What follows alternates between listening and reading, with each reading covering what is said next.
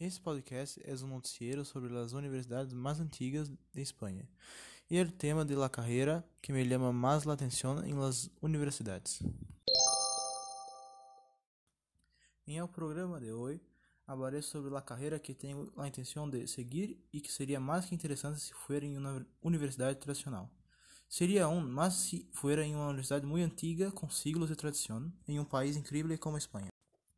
Investiguei as universidades mais antigas e selecionei duas em que eu poderia graduar-me e aún especializar-me. Tenho a intenção de graduar-me e especializar-me em Direito.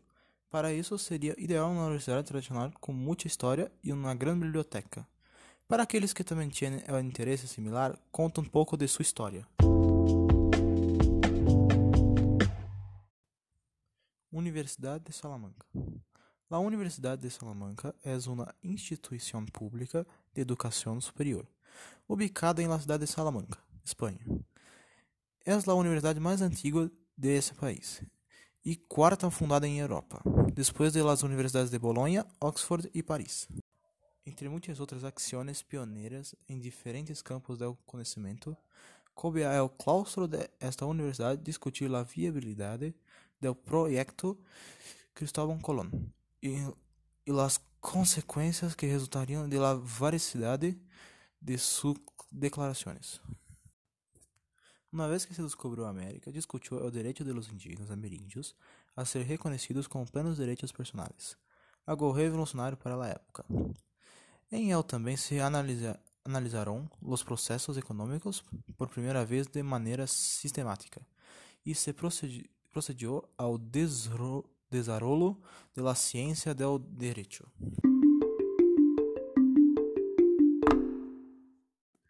Universidade de Valladolid. A Universidade de Valladolid é uma universidade pública espanhola fundada em 1241, com um retiro de estudos em la de Palência.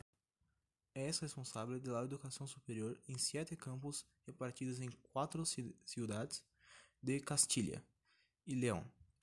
Valladolid, Valência, Soria e Segovia. A biblioteca da universidade conta com 14 serviços de biblioteca. Todos os serviços são administrados por um bibliotecário-chefe e coordenados por os serviços centrais.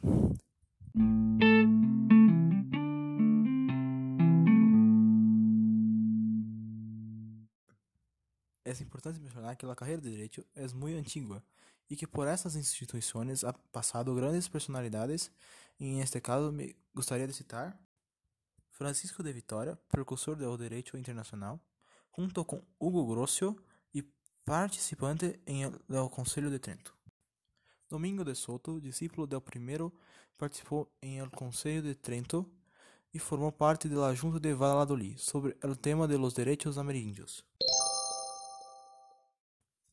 Bueno, Queridos ouvintes, espero que este podcast haya creado ou aumentado su interesse em la carreira de Derecho e o estudiar em Espanha. Gracias, gracias y hasta luego.